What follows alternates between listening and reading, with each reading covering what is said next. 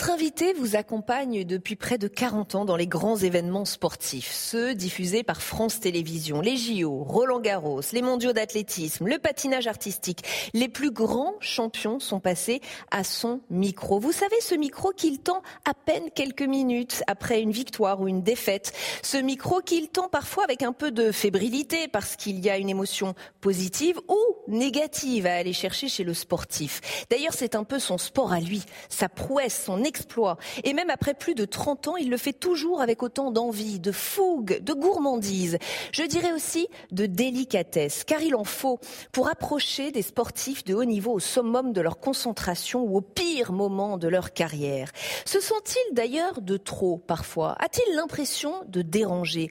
Comment fait-il pour gérer l'exigence du métier de journaliste et l'autre exigence plus humaine de respecter l'émotion de l'autre? Posons-lui toutes ces questions. Bienvenue dans Un monde, un regard. Bienvenue Nelson Montfort. Merci, d'avoir accepté notre invitation ici au Dôme Tournon, au Sénat. Vous êtes quand même toujours sur un fil, non? C'est un peu ce que j'expliquais en introduction. Vous avez une position un peu compliquée parfois. Oui, c'est exact, parce que c'est pour ça que j'aime bien le terme de, passeur d'émotions, parce que c'est exactement ce que vous disiez, c'est-à-dire que les émotions peuvent être positives. Alors quand elles sont positives, c'est assez facile de se réjouir, c'est la fête, etc. Et donc je participe à cette fête. En revanche, c'est beaucoup plus délicat, c'est un autre mot que vous avez employé, mm. euh, quand euh, ces émotions sont négatives. Mm. En cas de défaite, c'est beaucoup plus difficile, et c'est là justement où la, la, pudeur, la délicatesse doit jouer. J'espère qu'au bout de, comme vous le disiez, de 30 ans, en fait, j'ai célébré mon, mon mm. jubilé l'an dernier, 1992-2000. 2022.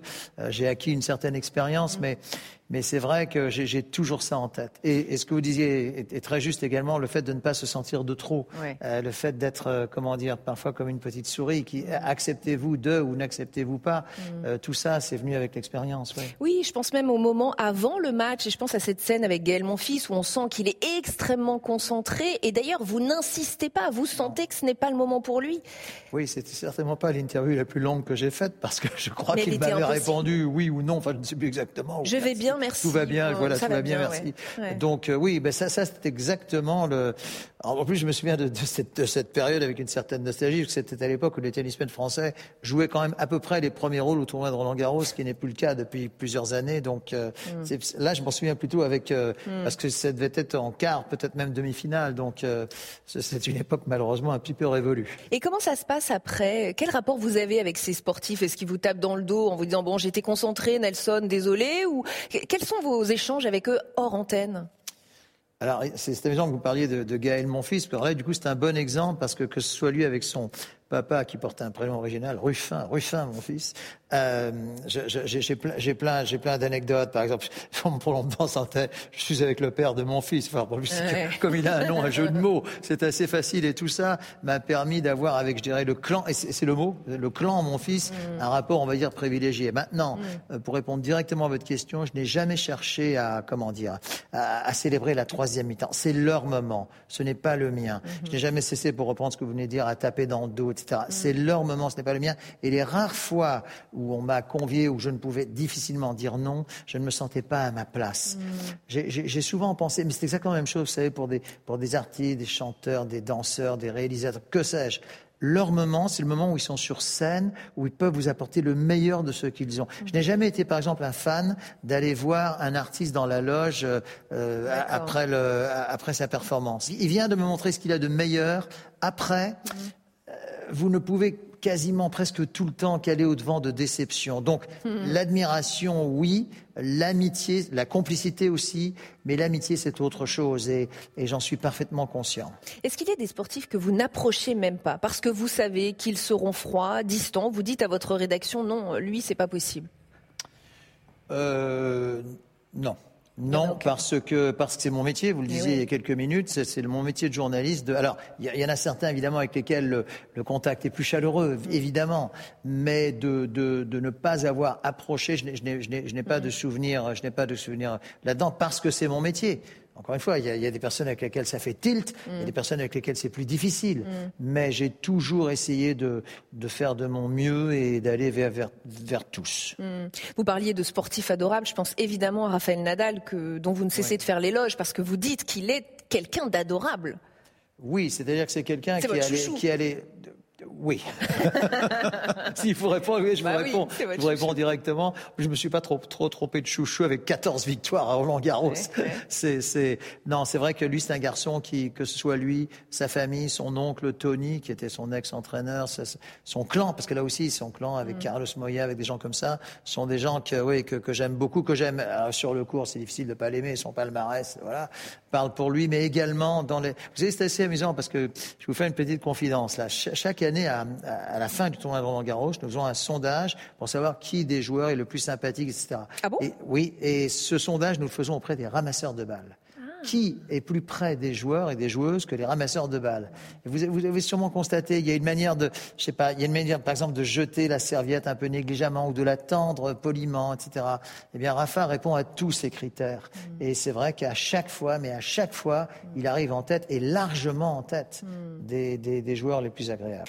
Parmi les, moments forts que vous avez vécus, les moments historiques, vous en parlez dans Mémoire olympique, votre livre paru chez, euh, chez Michel Lafon.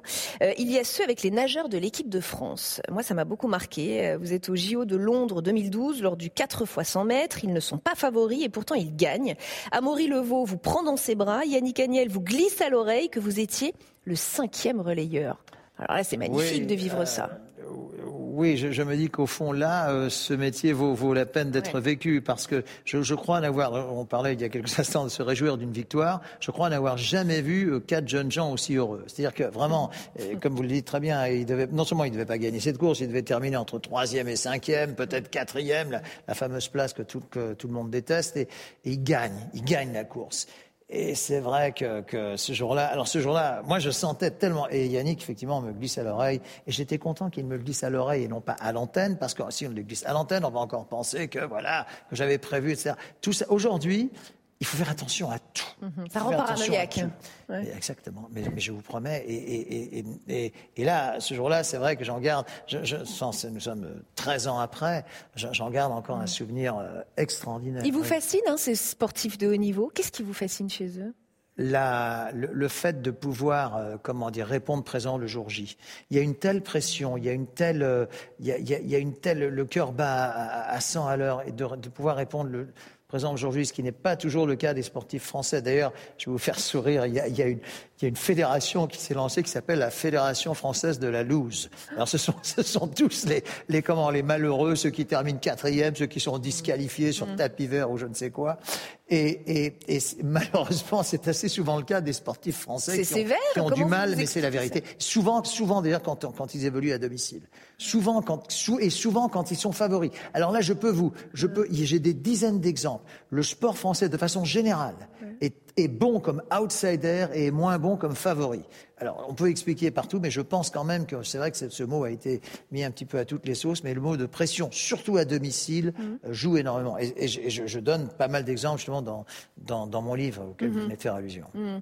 Euh, il y a un sport que vous regrettez de ne pas avoir couvert, de ne pas avoir commenté? Je pense notamment au football. Je crois que vous l'avez jamais fait, par exemple. Alors, le football n'est pas trop sur notre chaîne. Mon regret, effectivement, c'est de ne pas euh, commenter le Tour de France cycliste. Parce que euh, mes, comment, mes, mes, amis, ma hiérarchie, comme on dit, hmm. euh, le savent. Donc je, peux, hmm. je suis d'autant plus à l'aise de vous le dire parce que effectivement, le Tour de France cycliste, c'est pas seulement le Tour de France, c'est le Tour de la France, hmm. avec son patrimoine, ses richesses, ses écrivains, ses artistes, tout ça. Et c'est vrai que, mais peut-être n'est-il pas trop tard. Je voudrais qu'on se penche un petit peu sur votre histoire personnelle parce qu'elle est riche culturellement. Déjà, vous l'avez dit d'un mot. Vous êtes d'origine néerlando-américaine. Votre mère était néerlandaise, votre père était américain. Ils vous ont eu assez tard et ils étaient relativement âgés et vous les avez perdus très jeunes lorsque vous aviez 23 et 27 ans. Vous étiez leur seul enfant. Qu'est-ce que le fait d'avoir eu cette histoire assez singulière euh, vous a apporté? Est-ce que ça vous a apporté une sensibilité particulière, une sensibilité aux émotions des autres? Et d'ailleurs, la boucle est bouclée.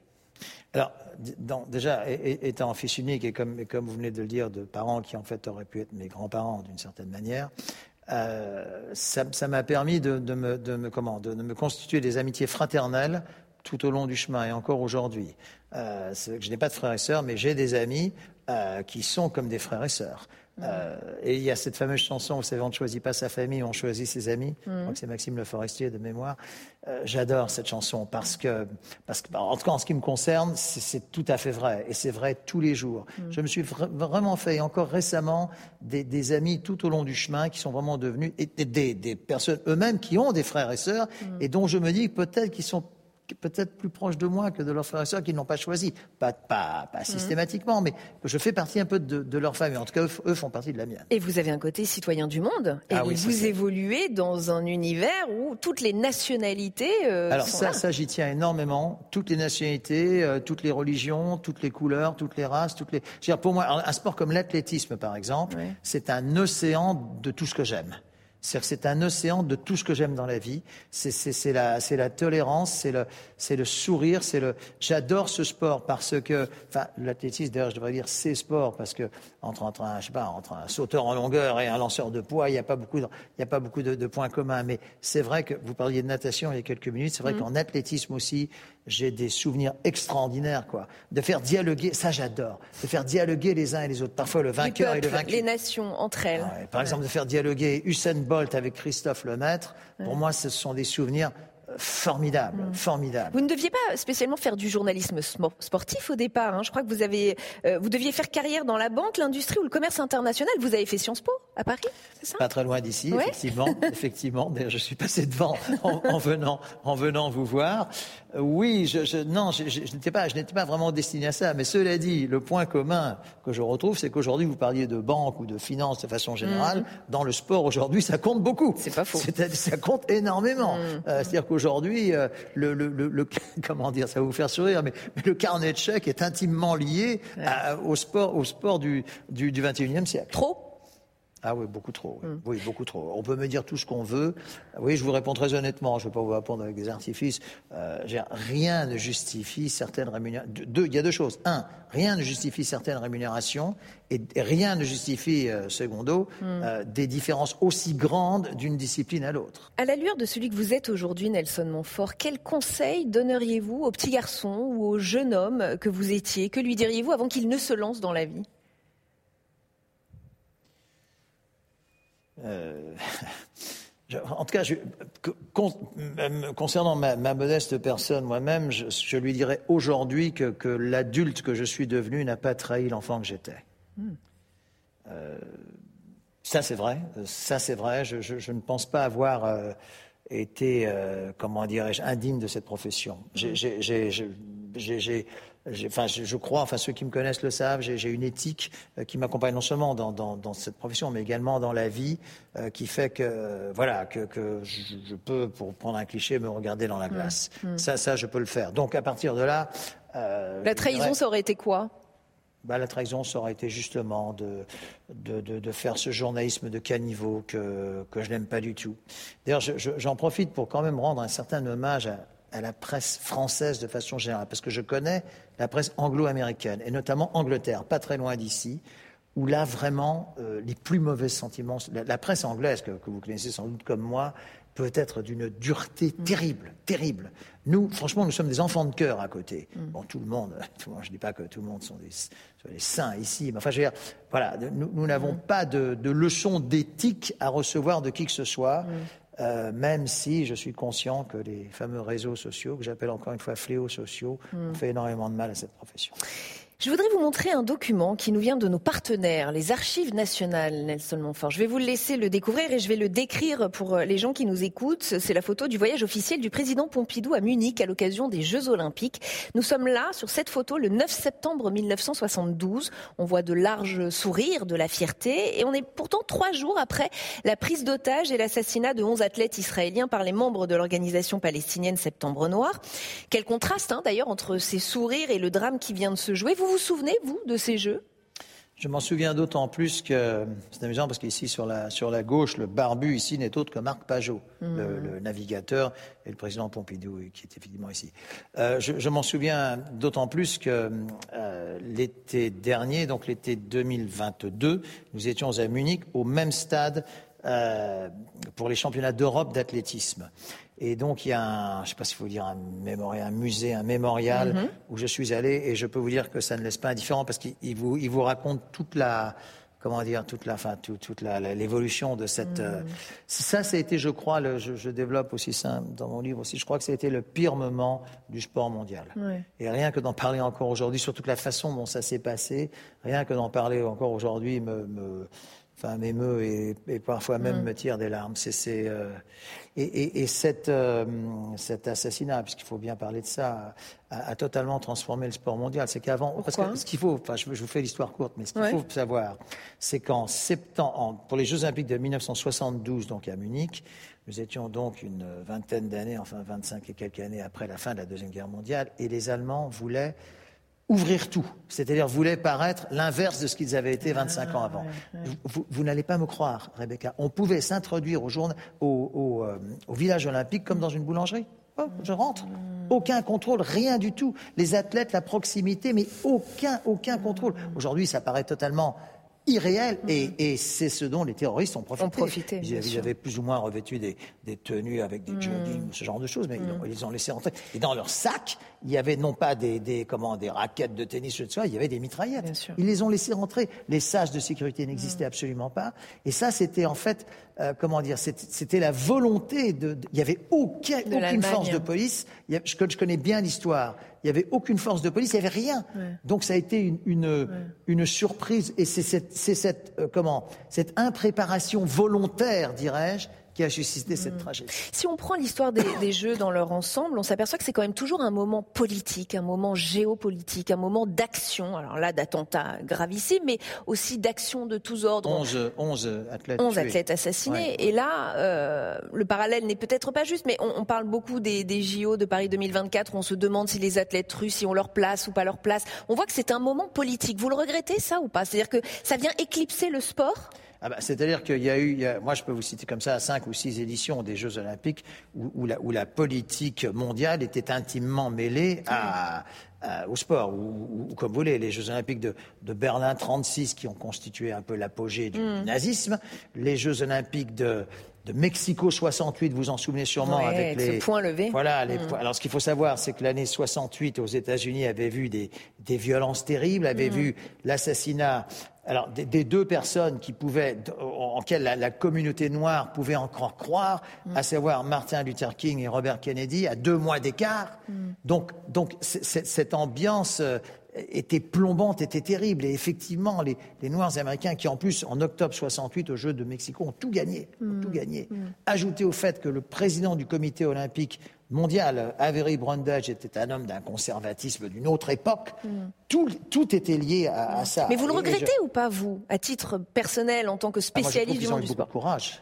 Oui, mais vous trouvez que du coup, ça vient parasiter euh, euh, les prouesses des sportifs, leur exploit, leur travail C'était eux-mêmes. Ou, ou C'était les sportifs ou tant eux-mêmes mieux, qui- tant mieux. Bah, je, je trouve qu'une tribune comme celle-là n'est- n'est- est, est juste énorme. Mm. Et, et- et je trouve que, et vous savez qu'ils ont énormément souffert. Tommy Smith et John Carlos, c'est donc d'eux qu'il s'agit. Ils ont été euh, mis de côté, Ouais. mis à l'écart. Euh, euh, comment ils, ils- ils ont Mm. été, mais plus que plus que pénalisés. C'est pendant pendant pendant 30 ans, ils, ils n'ont re- recouvré leur honneur que 30 Mm. ans après. Dans un autre registre et au niveau plus local, les compétitions sportives sont souvent l'occasion d'actions militantes et c'est arrivé récemment pendant Roland Garros euh, pour alerter sur le climat, à tel point que la ministre des Sports a voulu y mettre fin et une loi pénalise aujourd'hui ces actions. Le fait de pénétrer ou de tenter de pénétrer par force ou par fraude dans une enceinte sportive lors d'une compétition peut être puni de 6 mois de prison et de 7500 euros d'amende. Vous comprenez Il y, a, que... alors, il y a- il y a deux choses, parce que bon, le, le- comment, le mouvement des, des Black Panthers, etc.,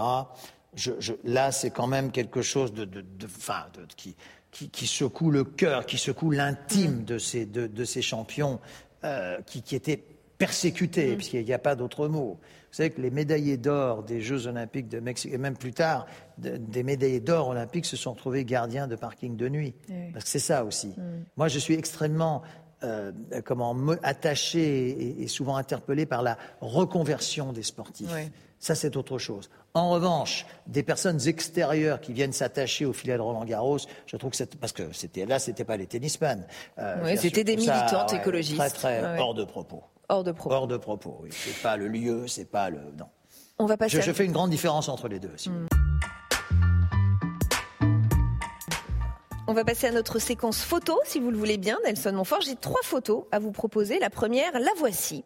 Il s'agit de Léon Zitrone et de Guy Lux. Alors, je vous vois déjà rire. On ne les présente plus. Mais non, on ne les présente plus. Je les présente quand même pour les plus jeunes d'entre mhm. nous qui nous écoutent. Deux stars du petit écran, hein. deux co-animateurs inséparables. Entre 1962 et 1990, ils ont animé le jeu télévisé Interville. Vous aussi, non? Exact. Sauf que moi, je ne l'ai pas fait pendant 20, 20 quelques années. J'ai fait une année avec Philippe Candeloro, la, dernière année d'ailleurs. Je crois que ce jeu n'a pas survécu à mon animation, probablement. Léon Zitrone qui a commenté le couronnement d'Elisabeth II aussi, hein, il n'a pas fait qu'Interville. Est-ce qu'un événement planétaire non sportif, vous aimeriez le commenter? Je pense, je sais pas, vous auriez aimé commenter le couronnement de Charles III, par exemple? Oui, enfin, il y a d'autres qui font. Vous savez, si, je vous dis tout ce que je. Moi, je suis déjà assez content avec ce que je fais. Ah. on ne peut pas tout bien faire. Là, en l'occurrence, je pense que je J'aurais peut-être pu le faire, ah. le faire assez bien, mais euh, oui, parce que je connais bien la Grande-Bretagne, ça bon. Ah. Mais, euh, mais voilà, c'est voilà, d'autres personnes font, font, font, font ça très bien. Vous avez commencé votre phrase. J'ai commencé non, parce que j'ai commenté le 14 juillet. J'ai commenté ah. le 14 juillet il y a quelques années absolument, euh, à deux reprises d'ailleurs de mémoire. Donc non, non. Après, il y a eu la crise sanitaire, etc. Donc hmm. non, non, je, je, je peux. Enfin, j'estime pouvoir faire autre chose que d'aller comment interpeller les sportifs avec la sueur dans les dans les vestiaires après un événement. Oui. Une autre photo, il s'agit du pilier du stade français Paul Allo-Émile qui revient sur les terrains après une lourde dépression. On entend aujourd'hui euh, que quelques rugbymen professionnels souffrent d'épisodes dépressifs, de burn-out. Mathieu Bastaro et Pascal Papé euh, en avaient déjà parlé, avaient tiré la sonnette d'alarme il y a plusieurs années. Le rugby, c'est pas forcément votre sport, mais j'imagine que vous avez un avis sur ces dépressions euh, de sportifs dont ils parlent plus librement aujourd'hui. C'est un vrai sujet. Ah, c'est un vrai sujet et je dirais que c'est un sujet pendant la carrière, ce qui est un peu plus rare, mais c'est surtout un sujet juste après la carrière. Et quand je dis juste après, c'est juste après. D'ailleurs, euh, puisque vous parlez de rugby, euh, c'est le, rugbyman Denis Charvet, que vous connaissez probablement, mm. qui avait parlé de petite mort. Qu'est-ce que c'est la petite mort mm. C'est quand on arrête sa carrière. Parce que c'est pas tellement, c'est pas seulement la question de rémunération. dans le rugby, en plus, les rémunérations sont pas énormes, mais c'est surtout le fait, il n'y a, plus la lumière. Et la lumière s'éteint très vite. C'est pas qu'elle s'éteint progressivement, elle s'éteint quasiment tout de suite. Mm. Et la petite mort, c'est ça. Vous avez vu des sportifs ah, tomber J'en ai vu beaucoup. J'en ai vu beaucoup. Euh, et c'est d'ailleurs la raison pour laquelle c'est drôle parce que vous savez, on, dit euh, oui, un tel, il a fait le combat de trop, il a fait l'année de trop, etc. Mais vous savez, si mm. vous avez un sportif qui était, mettons, premier ou deuxième, et qui l'année, euh, quand il arrive à 35, 36 ans, est troisième ou quatrième, mm. mais troisième ou quatrième, il se sent quand même encore performant. Il se sent encore performant. C'est difficile d'arrêter. Vous avez un exemple en tête d'un sportif que vous avez vu tomber, sombrer? Sombrer, euh, peut-être pas. Sombrer, c'est peut-être un. J'ai l'exemple, par exemple, de d'athlètes français, de, de, de, de, filles, de voilà, euh, par exemple une fille comme Patricia Girard qui était hurdleuse, euh, voilà, c'est un assez bon exemple parce que je crois qu'elle était médaille d'argent peut-être ou elle était même sur le podium olympique, je pas exactement en tête d'argent ou de bronze. Elle a continué effectivement peut-être mm. peut-être un petit peu trop longtemps par rapport à ses performances, mm. mais elle était 5 6e etc. Mais il faut savoir également ce qu'on ce qu'on va faire après. Il y a même un athlète français champion olympique mm. de saut à la perche Pierre Quinon qui s'est suicidé. Médaille d'or olympique aux Jeux de Los Angeles. Il, a, lui, lui, il a vraiment sombré. Et euh, enfin voilà, je trouve mm. ça euh, vraiment euh, plus que révoltant. Mm. il, s'était retrouvé, imaginez, vous n'allez pas le croire, il, vendait des poulets sur une aire d'autoroute. Mm. Médaille ça veut dire quoi? Ça veut dire que les fédérations n'accompagnent pas assez ces sportifs? En tout cas, pas assez, ça c'est certain. Aujourd'hui, mieux. Aujourd'hui, davantage. Mais pendant des années, ça a été le néant. Une dernière photo, euh, peut-être plus symbolique et qui va toucher, euh, vous toucher plus personnellement. Vous allez comprendre pourquoi. Johan Cabaye, qui est un ancien footballeur professionnel, ancien milieu des Bleus, un sportif qui n'a jamais caché sa foi, très croyant. Il se rendait fréquemment à la cathédrale Notre-Dame de la Treille à Lille. Et j'y ai pensé parce que je crois savoir que vous êtes vous aussi croyant et que vous aviez même un petit rituel avant Roland Garros. On ne peut rien vous cacher. On ne peut rien vous cacher. Effectivement, bon là, là, ça touche un peu à, l'intime, mais c'est vrai que, alors déjà, j'ai beaucoup de sympathie pour, euh, voilà, bon moi, il se trouve que je suis, je suis protestant, mais c'est vrai que, que j'ai une, euh, oui, j'ai une, j'ai une foi et puis surtout, surtout j'ai une tolérance.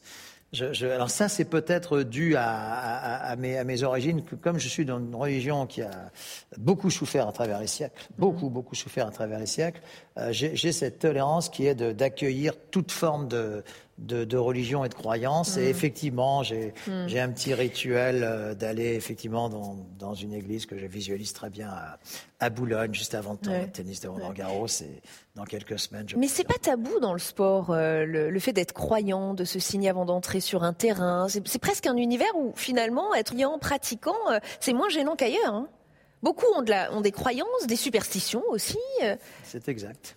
J'y pense avec votre, votre observation qui est, qui est très juste. Euh, mm. D'ailleurs, je ne connais pas tellement d'autres, parce que dans les arts, euh, ça ne se, en tout cas, ça ne se voit pas. Non, ça ne se là, voit évidemment, là, ça se voit parce que c'est filmé. Ils ne se cachent pas, les sportifs, on les voit. Hein. Non, non, c'est exact. C'est une bonne. Mm.